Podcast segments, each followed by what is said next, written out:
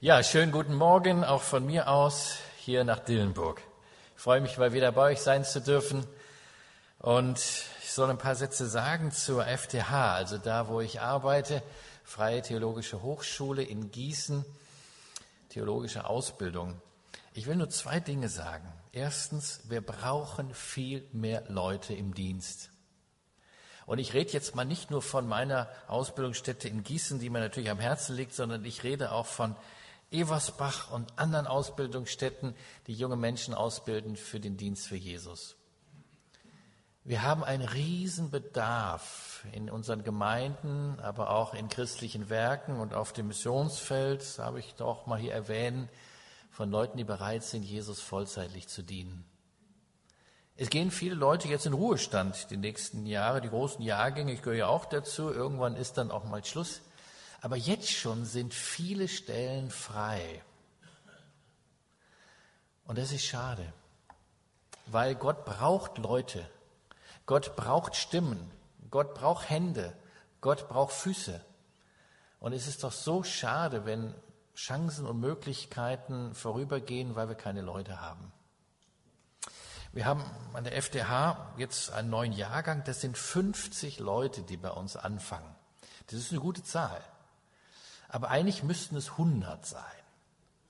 Denn wir bekommen dermaßen viele freie Stellen gemeldet jedes Jahr, dass wir davon nur einen Bruchteil besetzen können.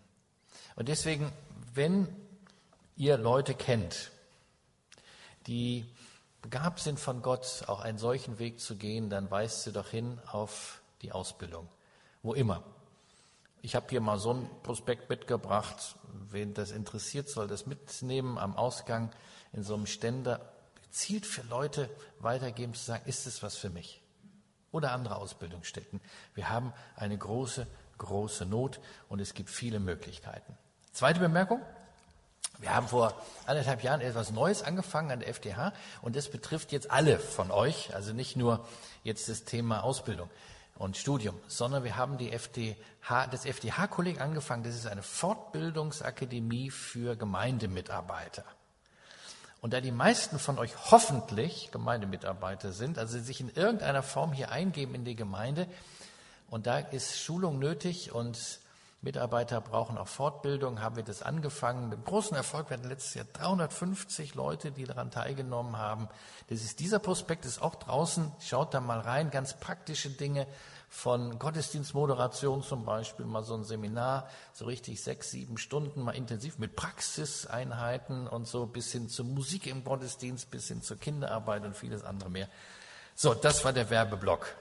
Jetzt zu dem, warum ich eigentlich hier bin. Mir ist vor einigen Jahren mal was ganz Eigenartiges passiert. Wir waren damals als Familie im Urlaub und haben mal Urlaub in Hessen gemacht. Das ist doch erstaunlich, oder? Man kann auch in Hessen Urlaub machen. Wir waren nämlich am Edersee und das kann ich jedem empfehlen, das ist gar nicht so schlecht. Also man muss nicht immer nach Mallorca fliegen oder so, man kann auch mal in Hessen Urlaub machen. Also wir waren da am Edersee und das war richtig schön. Und wir gingen eines Tages durch Bad Wildungen und da gibt es so einen Kurpark und da hing an einer Tafel ein Plakat und es wurde eingeladen zu einem Kinofilm. Und zwar hieß der Film, manche kennen ihn, Das Wunder von Bern über die Fußballweltmeisterschaft 1954. Ich hatte den noch nicht gesehen und ähm, ich fand, hatte so Gutes gehört, ich da gehe ich mal hin. Das Kuriose allerdings war, als ich dann in diesen Saal kam, so ungefähr so groß wie hier, ähm, saßen da fast nur Männer. Nun, das ist jetzt nicht ganz überraschend, weil so Fußball und so, ja. Und dann das zweite Überraschende war, die waren alle über 70. Auch nicht so ganz überraschend, dachte ich mir, hm, weil 1954 ist das schon ein bisschen her. Also sie hatten das ja zum Teil noch selber erlebt, ja, als Kind.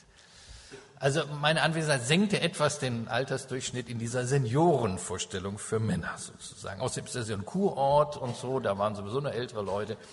Also ich hatte da äh, so eine Altherrenriege dann in diesem Saal. Ich weiß nicht, wer diesen Film kennt, das Wunder von Bern. Er beschreibt ja Deutschland in dieser Nachkriegszeit. Die zerbombten Städte werden gezeigt, so die ersten Früchte des Wiederaufbaus, eine schwere Zeit. Die Leute rangen noch mit der Vergangenheit dieser schrecklichen Zeit des Krieges und des Nationalsozialismus. Und in diesem Film geht es nun exemplarisch um eine Familie. Eine durchschnittliche deutsche Familie 1954. Der jüngste Sohn dieser Familie, Mattes, genannt ist elf Jahre, sein Vater kommt aus der Kriegsgefangenschaft zurück. Und dieser Vater, der zehn Jahre in Kriegsgefangenschaft war oder noch länger, hatte seinen Sohn noch nie gesehen. Die haben sich am Bahnhof zum ersten Mal gesehen, als der Vater aus dem Zug stieg aus der Kriegsgefangenschaft. Und dieser ganze Film ist eigentlich die Geschichte einer deutschen Familientragödie. Der Vater kam aus dem Krieg und aus der Gefangenschaft und war eigentlich unfähig, über seine Vergangenheit zu reden. Er versteht diese Zeit nicht, weil er so lange weg war. Er bekommt keinen Zugang zu seiner Frau und auch keinen Zugang zu seinen Kindern. Die hatten es mit harter Arbeit schon so ein wenig zum ersten kleinen Wohlstand geschafft und der Vater verstand das alles nicht. Ihm waren Herz und Gefühle in der Kriegsgefangenschaft abhanden gekommen. Der große Kontrast zum Vater ist der kleine Mattes, elf Jahre. Er wollte leben. Er liebte Fußball. Er liebte Rot-Weiß Essen. Kennt es noch jemand? Rot-Weiß Essen. Und Helmut Rahn. Er war enthusiastisch, hatte Hoffnungen und Träume. Er will einfach nur leben, frei sein, sich begeistern können und trifft auf einen völlig verstockten und gefühlskalten Vater. Die Schlüsselszene dieses Filmes ist nicht das Finale in Bern, das die Deutschen ja überraschend gegen Ungarn gewannen. Die Schlüsselszene dieses Filmes ist eine ganz andere, die sehr viel über unsere deutsche Seele aussagt.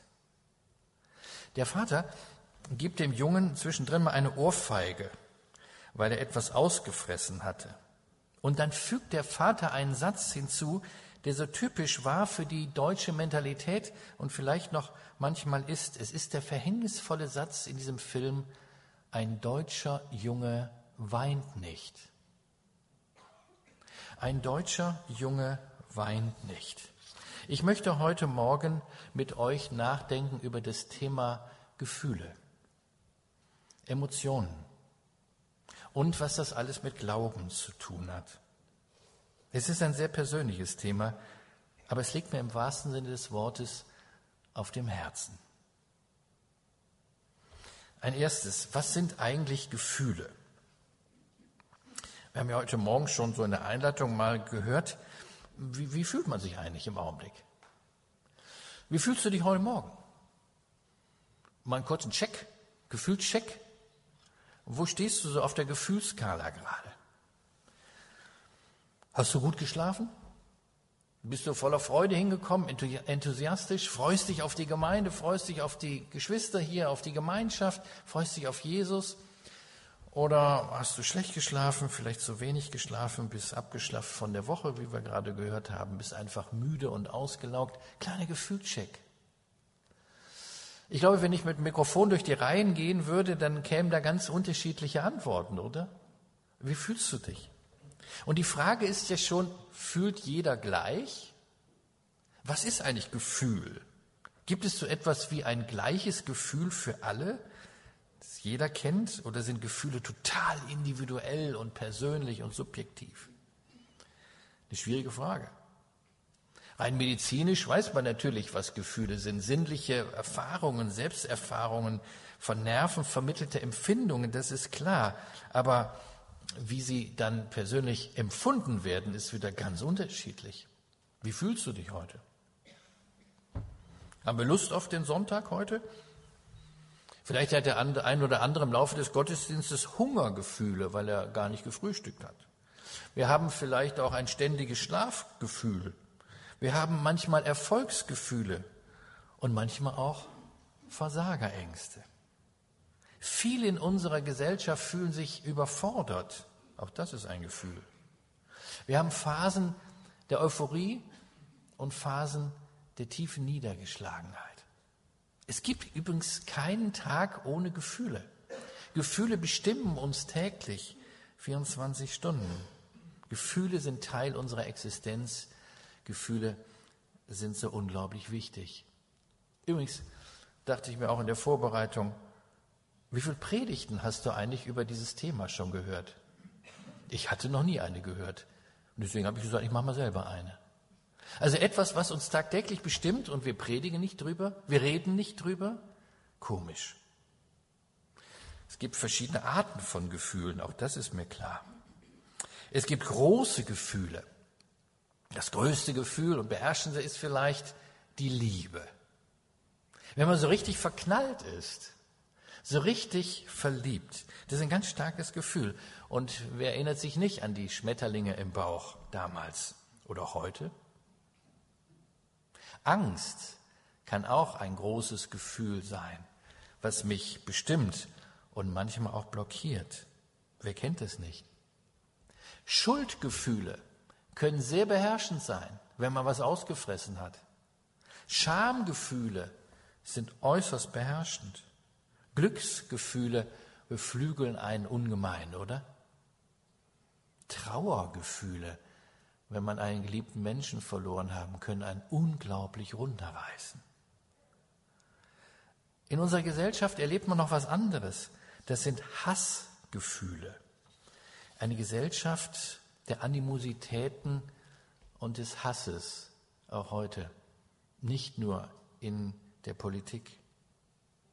Kränkungen, traumatische Erfahrungen, Missbrauch, Ohnmacht. Wir alle kennen die brutale Macht von Gefühlen. Es gibt aber auch kleine Gefühle, so flüchtige, schnelle Gefühle. So der tägliche Ärger mal über den Kollegen bei der Arbeit oder die Müdigkeit nach einem langen Tag oder die schlechte Laune beim Fernsehprogramm, was immer irgendwie blöd ist. Der schlechte Geschmack mal eines Essens, die kleinen Ups and Downs im Leben, die Stimmungen könnte man sagen. Auch die sind da. Es gibt sehr laute Gefühle. Es gibt ja Leute, die sind so Gefühlsmenschen. Die ähm, merkt man sofort, wenn dir irgendwas ist, die müssen das nämlich unbedingt ganz laut jedem mitteilen. Das sind die Enthusiasten, die laut jubeln, wenn man sich freut, die stark schreien, wenn sie nicht mehr können, die heftig weinen, wenn alles zerbricht. Menschen mit starker Empathie. Ich war vor Jahren mal mit einem Kollegen von mir, der gerade neu angefangen hatte an der FDH, in einem Fußballstadion. Er saß neben mir und er war so einer. Er schrie die ganze Zeit, seine Mannschaft feuerte er an, es war übrigens die gegnerische Mannschaft in diesem Stadion, beschimpfte den Schiedsrichter und beim Tor seiner Mannschaft umarmte er alle seine Sitznachbarn, obwohl er die gar nicht kannte. Das sind interessante Leute. Das kann sehr befreiend wirken. Raus damit. Die Begeisterung, das Ventil muss raus. Für die Umgebung ist es mitunter sehr motivierend, erheiternd und manchmal auch total verstörend. Solche Leute gibt's. Und dann gibt's wieder die andere Seite. Die, die ihre Gefühle immer nur piano halten. Der sind zum Beispiel, auch ein Kollege von mir, die stillen Genießer. Dieser Kollege ist dafür bekannt, dass er eigentlich nach außen hin keine Gefühlsregungen zeigt. Und seine Frau erzählte mir mal, dass das aber abends ganz anders ist. Wenn er in seinem Sessel sitzt, dann zieht er sich nämlich heimlich eine Lindpraline rein. Und er genießt das. Die stillen Genießer. Piano, Gefühle. Sie kanalisieren. Manche fressen auch Gefühle in sich hinein. Das ist gefährlich. Das kann zu körperlichen Reaktionen und Krankheiten führen, Magenprobleme, Schlafstörungen, hoher Blutdruck und so weiter. Wo bist du auf dieser Gefühlskala? Ganz gefährlich ist es, wenn man keine Gefühle hat. Das kommt manchmal vor. Ich kenne das übrigens auch in Phasen, wo man viel Stress hat. Da schaltet der Körper offensichtlich die Gefühle auch manchmal ganz aus. Die Emotionen sind abgeschaltet, eine Art Schutzmechanismus, glaube ich. Das ist kurzfristig normal, aber langfristig ist es sehr gefährlich. Man nennt das gefühlte Gefühllosigkeit. Das ist eigentlich ein Widerspruch in sich. Gefühlte Gefühllosigkeit. Man spürt nichts mehr. Experten sagen, das sei eine Begleiterscheinung von Depressionen. Man fühlt nichts mehr. Gefühle, interessantes Thema. Ich habe mich gefragt, was prägt eigentlich mein Gefühlsleben? Warum fühle ich so, wie ich fühle? Und ich glaube, da gibt es viele Antworten, warum wir so sind, wie wir sind. Einmal hat das was mit unseren Genen zu tun. Also wir kommen ja schon als Gefühlsmenschen auf die Welt. Das ist ja in uns angelegt, das lernt man ja nicht nur, sondern auch Babys haben schon Gefühle. Und da gibt es Unterschiede. Ich sagte ja schon, es gibt Leute, die da sanguinisch sind und cholerisch und dann gibt es wieder die Phlegmatiker und die Melancholiker. Total unterschiedlich. So sind wir. Wir stecken in einer Haut und diese Haut hat Gefühle. Dann die Familie prägt sehr stark beim Gefühlsleben. Aus welcher Familie kommst du? War das so eine Gefühlsfamilie? Ich kenne so Familien, komme selbst nicht daher, ähm, das sind so sanguinische Choleriker, so die ganze Familie, da ist immer Halligalli. Und wenn denen irgendwas nicht passt, dann wird da gestritten, dass sich nur die Balken so biegen. Und im nächsten Moment liegen sie sich aber weinend in den Armen und versöhnen sich wieder. Ich kenne solche Familien, ich finde es echt anstrengend, aber es ist auch irgendwie schön. Und dann gibt es wieder Familie, das sind alles so Phlegmatiker und Melancholiker, da ist das alles sehr, sehr ruhig. Und man weiß gar nicht, wo ist, wo bin ich dran jetzt im Augenblick. Und hm, ich kenne so Familien, da sitzt man dann auch eine Viertelstunde am Tisch zusammen und keiner redet. Und alle finden es toll. Das gibt's auch. Also die Familie prägt ganz stark mein Gefühlsempfinden. Was prägt mich noch? Meine Kultur, mein Land. Wir Deutschen gelten jetzt nicht sonderlich als emotional. Da muss man dann schon mal nach Afrika gehen. Die Südeuropäer sind etwas emotionaler als die Nordeuropäer. Ich glaube, ihr habt das auch schon kennengelernt, dass die Deutschen eher so ein bisschen ruhiger sind. Ja? Also das hat mit unserer deutschen Geschichte natürlich zu tun, weil wir ja nur gerade aus einer Zeit kommen. Also der Nationalsozialismus war ja nun eine stark gefühlsmäßige Bewegung und das Land, da landeten wir in der Katastrophe und dann haben wir da einfach die Gefühle mal ausgeschaltet in Deutschland. Das ist unsere Nationalgeschichte. Und sich das bewusst zu machen, ist vielleicht auch sehr wichtig bei diesem Thema. Hinzu kommt noch was anderes, warum die Deutschen nicht so Weltmeister in Emotionalität sind. Die Deutschen lieben Sicherheit. Wir sind totale Sicherheitsfanatiker. Wir wollen nämlich alles kontrollieren. Das ist typisch deutsch. Das ist auch was Tolles. Deswegen bauen wir zum Beispiel auch so die sichersten Autos und sowas. Also wir sind Perfektionisten, so von unserer Nationalgeschichte her. Aber wenn man alles kontrollieren will, sind Gefühle immer eine Gefahr. Weil Gefühle kann man eben nicht so kontrollieren. Das fällt ja schwer. Die kommen einfach, die brechen aus wie ein Vulkan. Und deswegen sind wir Deutsche bei Gefühlen immer sehr, sehr vorsichtig, weil man kann die nicht steuern, man kann die schlecht kanalisieren. Das wollen wir aber, wir wollen alles kontrollieren. Und deswegen sind wir an dem Punkt gar nicht so richtig gut unterwegs. Eine Nationalgeschichte der Gefühle. Was prägt mein Gefühlsleben? Noch was anderes die Gemeinde. Ich kenne jetzt die Dillenburger Gemeinde nicht, habe bisher nur Gutes gehört. Aber so eine Gemeinde prägt auch. Wenn man hier viel in der Gemeinde ist, dann prägt das auch das Gefühlsleben. Ich weiß nicht, wie ihr hier gefühlsmäßig als Gemeinde unterwegs seid. Das hängt ein bisschen von der Geschichte auch der Gemeinde zu, äh, ab. Ich weiß das. Ich nehme mal jetzt andere, andere Beispiele, nicht euch, ne? sonst bin ich hier auf schwierigem, schwierigem Terrain. Nehmen wir mal so Charismatiker und Pfingstler. Da ist die Frömmigkeit ja viel stärker emotional. Nicht immer nur gut. Nicht immer nur gut. aber es ist ihre Prägung. Und ich selbst persönlich komme aus der Brüdergemeinde. Und da war das alles sehr gedeckelt. Mein Vater hat mir mal gesagt, auch Brüdergemeinde, ach weißt du, wenn du Gefühle zeigen willst in der Gemeinde, musst du in den Keller gehen. Also in der Gemeinde, ja? Das war jetzt so übertragen, einfach, mach das nicht jetzt im Gottesdienst und so, und ich wollte da mal ein bisschen was Lebendiges reinbringen und so, dann gehst du lieber in den Keller. Und ich will das gar nicht verurteilen, das ist einfach die Geschichte als solchen Bewegungen. Nur das prägt mich auch, ganz klar. Und da sollten wir uns alle fragen, wo stehe ich denn eigentlich? Bin ich eher auf dieser einen Seite der Gefühllosigkeit, auch was mein Glauben angeht? Und wenn ich hier Anbetungslieder singe, geht mir das nah? Oder perlt das einfach an mir ab?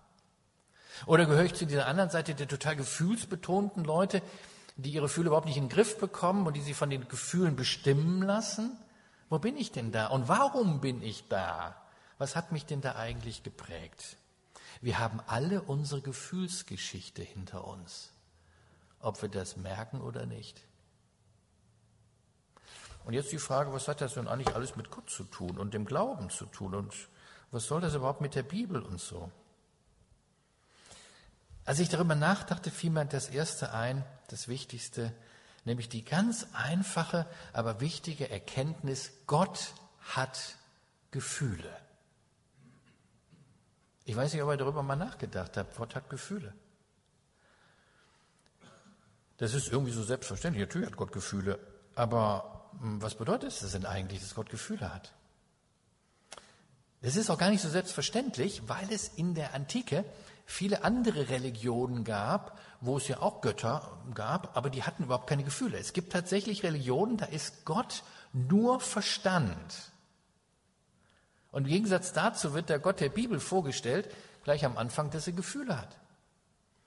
Und ich halte es für wichtig, dass wir das wissen. Gott ist also nicht nur der rationale Herrscher, der so von oben herab sozusagen auf einer sachlichen Ebene mal eben uns abhandelt, sondern Gott hat, Gott hat Emotionen. Und zwar ziemlich viele. Er wird vorgestellt als liebender Vater. Also bewusst in einem Bild von einer Person, die emotional dem anderen eine Zuwendung gibt. Das ist der liebende Vater. Er wird übrigens auch mal dargestellt als eine liebende Mutter. Also Gott wird nicht dargestellt als Mutter, nur dass wir uns nicht missverstehen, aber die emotionale Eigenschaft einer Mutter wird Gott zugeschrieben. Das heißt bei Jesaja mal, selbst wenn eine Mutter ihren Säugling vergessen würde, Gott vergisst dich nie. Also, also mütterliche Eigenschaften in Gott. Das ist Emotionalität. Er wird aber auch dargestellt als ein zorniger und ein eifernder Gott. Auch das sind ja emotionale Begriffe in der Bibel. Er wird als ein geduldiger und barmherziger Gott beschrieben, der lacht und zürnt und sich freut und sich auch sorgt um den Menschen. Alles Begriffe der Gefühlswelt. Es ist ein Gott mit einem bekümmerten Herzen, heißt es schon in 1. Mose 6. Ein Vater, der sich über seine Kinder erbarmt, der uns versteht. Ein Gott der Empathie. Gott hat Gefühle. Was war eigentlich das erste Gefühl, was in der Bibel beschrieben wird? Ich glaube, es war die Freude Gottes an seiner Schöpfung. Am Anfang heißt es ja, er hat die Welt geschaffen in sechs Tagen und dann heißt es immer, es war sehr gut. Und natürlich kann auch sein, dass Gott so ein ganz sachlicher war, der einfach gesagt, das ist sehr gut. Aber ich glaube, dass sich Gott ziemlich gefreut hat an seiner Schöpfung. Es war sehr gut. Und das zweite Gefühl, was sich in der Bibel gefunden hat, ist in Kapitel 2. Das ist nämlich das Gefühl der Einsamkeit. Einsamkeit kann ein unglaublich bitteres Gefühl sein. Und da heißt es, als Gott Adam geschaffen hat, es ist nicht gut, dass der Mensch allein sei. Da stellt Gott fest, der kann es aber nur feststellen, wenn er selber weiß, was Einsamkeit ist, oder? Sonst könnte, hätte er das ja gar nicht feststellen können, dass er einsam ist. Das zeigt also, Gott hat auch eine Sensibilität für das Gefühlsleben von uns Menschen, weil er selber Gefühl ist und selber Gefühl hat. Gott hat Gefühle und deswegen kann er deine Gefühle auch so gut verstehen. Wir lesen in der Bibel aber auch, dass Jesus Gefühle hatte. Er war ja auch ganz Mensch. Er weinte. Er ergrimmte. Jesus hatte sogar Angst. Es heißt von ihm mal, dass er innerlich bewegt war über die Menschen, die verloren sind. Im Griechischen steht ein ganz, ganz starkes Wort, das heißt so viel wie, dass sich seine inneren Eingeweide umdrehen. Das ist so im Griechischen der stärkste Begriff für eine Gefühlsregung. Das hat Jesus, wenn er an dich denkt, den verlorenen Menschen, der ihn so sehr braucht. Jesus hat tiefe Gefühle gehabt. Er empört sich aber auch. Er empört sich gegenüber den Irrlehrern, die die Menschen verführen. Er trauert und weint um seinen Freund Lazarus. Er ist total verzagt und ängstlich im Garten Gethsemane. Gott wird eben nicht in Jesus dargestellt als der, der über allem steht, so ein gefühlsloser Technokrat. Jesus hat Gefühle. Er ist innerlich bewegt. Und auch die Menschen in der Bibel werden mit ihren Gefühlen dargestellt, mit den guten und mit den schlechten. Denken wir mal so an einen, einen Petrus, diesen Apostel, das war ja so offensichtlich so Gefühlsmensch, ja? Himmelhoch jauchzend und zu Tode betrübt. Und er wird einfach so dargestellt und nicht schön geredet. Und selbst Paulus, von dem man eigentlich sagen würde, na, das war ja ein Dozent der FTH, ja, also so ein richtiger Professor. Ein Mann voller Gefühle.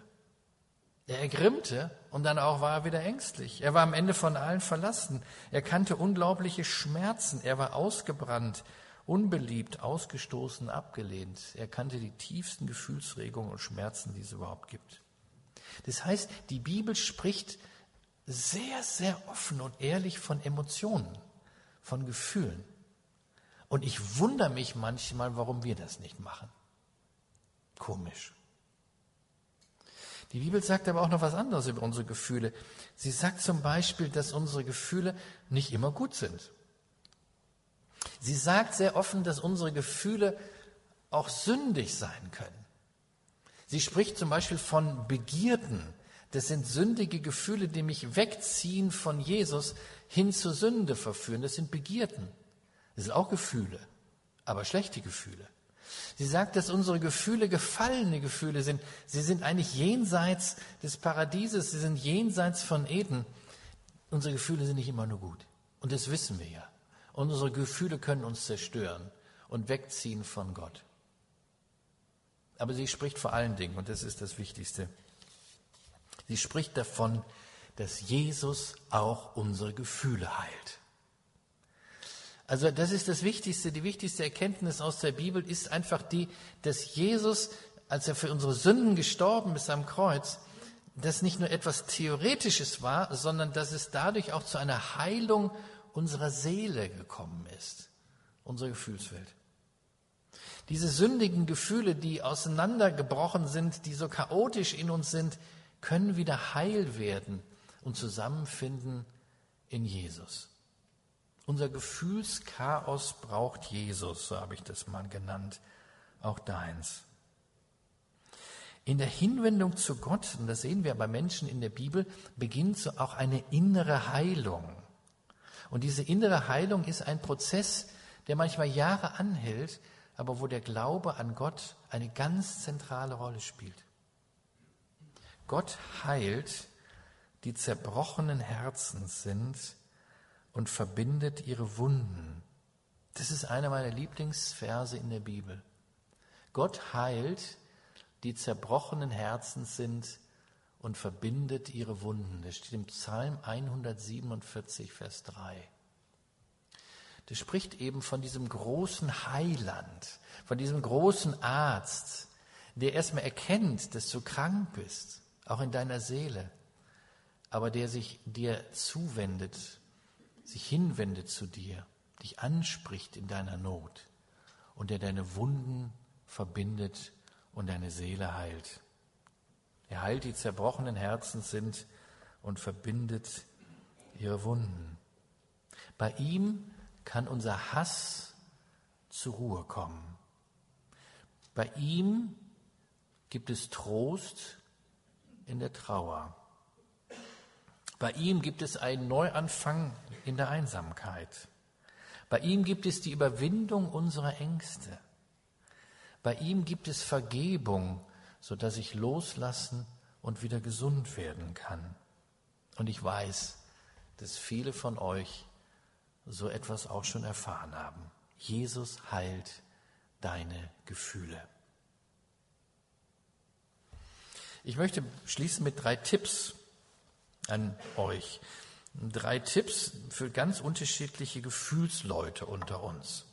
Tipp 1 ist für die, die gar nicht wissen, dass sie Gefühle haben. Dir sage ich, entdecke mal deine Gefühle. Also, ich rede jetzt zu den deutschen Jungs unter uns. Entdecke deine Gefühle.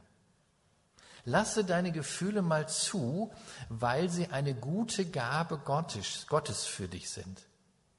Weil Gott dich als Gefühlsmensch ja will und geschaffen hat, lasse sie zu. Das ist übrigens auch schön für andere, die mit dir zu tun haben, denn bei gefühlskalten Menschen fühlt man sich in der Regel nicht wohl. Auch nicht in der Ehe.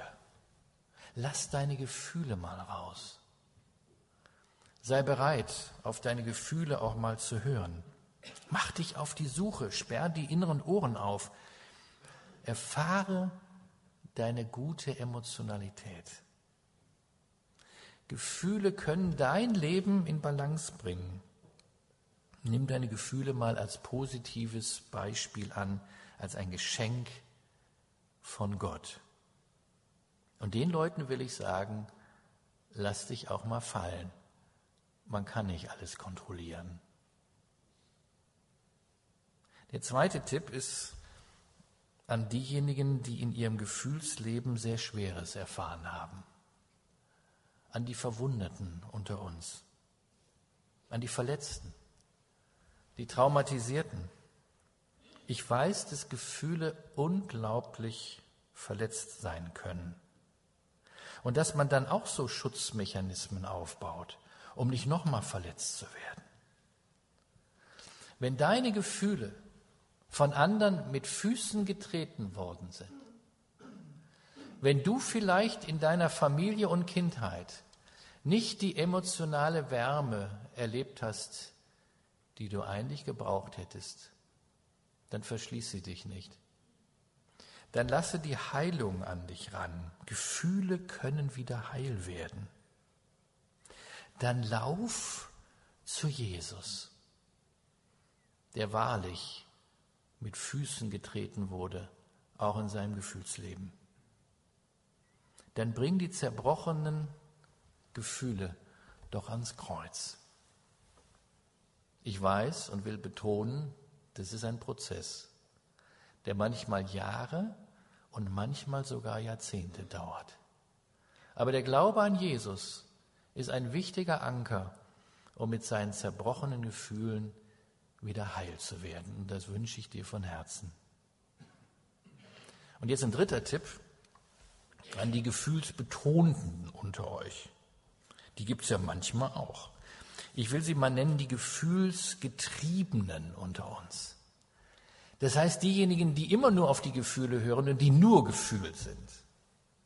Es gibt ein schönes deutsches Sprichwort, das heißt, Gefühle sind gute Diener, aber schlechte Herren. Wer nur nach seinen Gefühlen lebt, dem fehlt das Geländer seines Lebens. Die Gefühlsforschung sagt, dass der Verstand und das Gefühl in einer guten Harmonie miteinander existieren müssen. Man darf nie auf der einen oder anderen Seite des Pferdes herunterfallen. Und deine Gefühle brauchen auch deinen Verstand. Denn ich sage nochmal, Gefühle sind nicht immer gut. Versuche deine Gefühle unter die Füße zu bekommen. Versuche deine Gefühle zu steuern und zu kanalisieren. Sie brauchen ein Geländer. Sie brauchen den Verstand. Pass auf deine Gefühle auf. Lass dich nicht von ihnen fortreißen. Halte die Balance. Zurück zum Wunder von Bern, dieser kuriosen Kinovorstellung im Kurkino in Bad Wildungen. Damals wurde Deutschland Fußballweltmeister 1954, aber die Botschaft des Filmes ist noch eine ganz andere und viel wichtigere. Ich weiß nicht, wer den Film gesehen hat und sich an die allerletzte Szene des Filmes erinnern kann, nachdem Deutschland Fußball-Weltmeister war und man zurückfährt in einem Zug nach, nach Deutschland mit der Mannschaft und der Vater und der Sohn sind kurioserweise mit in diesem Zug. Dieser Film endet total emotional. Der Vater sitzt dort im Zugabteil und fängt an zu weinen, weil er seine ganze Verstocktheit plötzlich bemerkt, seine Unfähigkeit, zu seinem Sohn durchzudringen, diesem Elfjährigen, und seine Gefühle zuzulassen. Und da bricht es wie ein Vulkan aus ihm heraus und er fängt in diesem Abteil einfach an zu weinen. Die letzte Szene des Filmes. Und dann kommt der kleine Junge, der Elfjährige, legt seinen Arm um seinen Vater und sagt zu seinem Vater, Papa, ist alles in Ordnung. Ein deutscher Junge darf auch mal weinen. Und dann ist der Film zu Ende. Am Ende dieser Vorstellung, damals im Kino, passierte etwas, als der Film zu Ende war, das kenne ich nur von ganz großen Kinofilmen. Es passierte nämlich, dass keiner aufstand. Kennt ihr das? Am Ende eines Films stehen ja die Leute normalerweise schon beim Abspannen auf, ja, und gehen raus. Da stand kein Mensch auf. Und da ging das Licht an in diesem Saal und ich werde es nie vergessen. Ich war der Erste, der rausging. Und ich sah all die alten Männer. Und viele von denen waren am Wein. Und ich dachte mir, das ist interessant, nicht? Diese Generation, die nie gelernt hatte zu weinen, die mit dem Satz groß geworden ist, ein deutscher Junge weint nicht. Diese Männer waren am Weinen.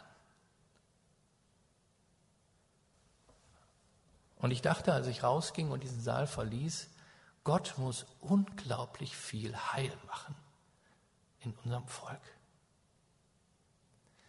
Er muss unglaublich viel gesund machen, weil wir Probleme haben mit unserer Gefühlswelt. Und nicht nur bei den alten Leuten, auch bei den Jungen. Aber ich war so getröstet, weil ich wusste, Jesus kann das, auch heute.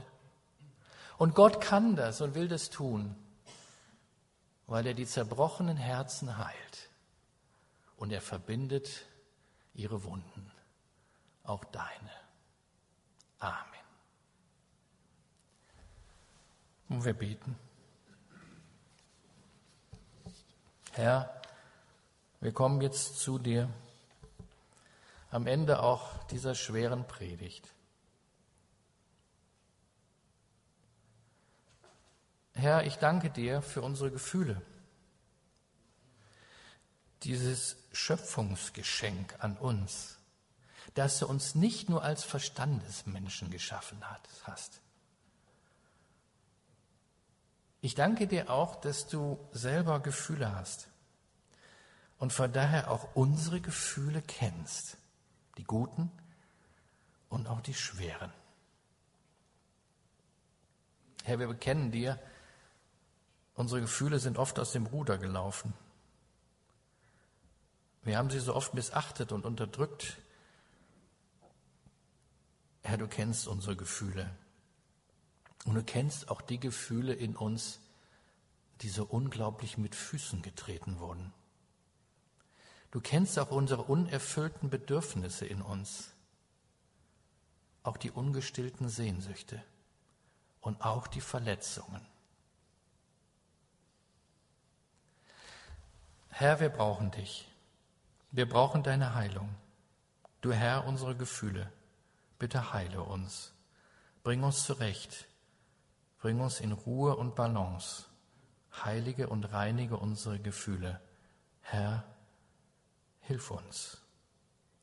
Amen.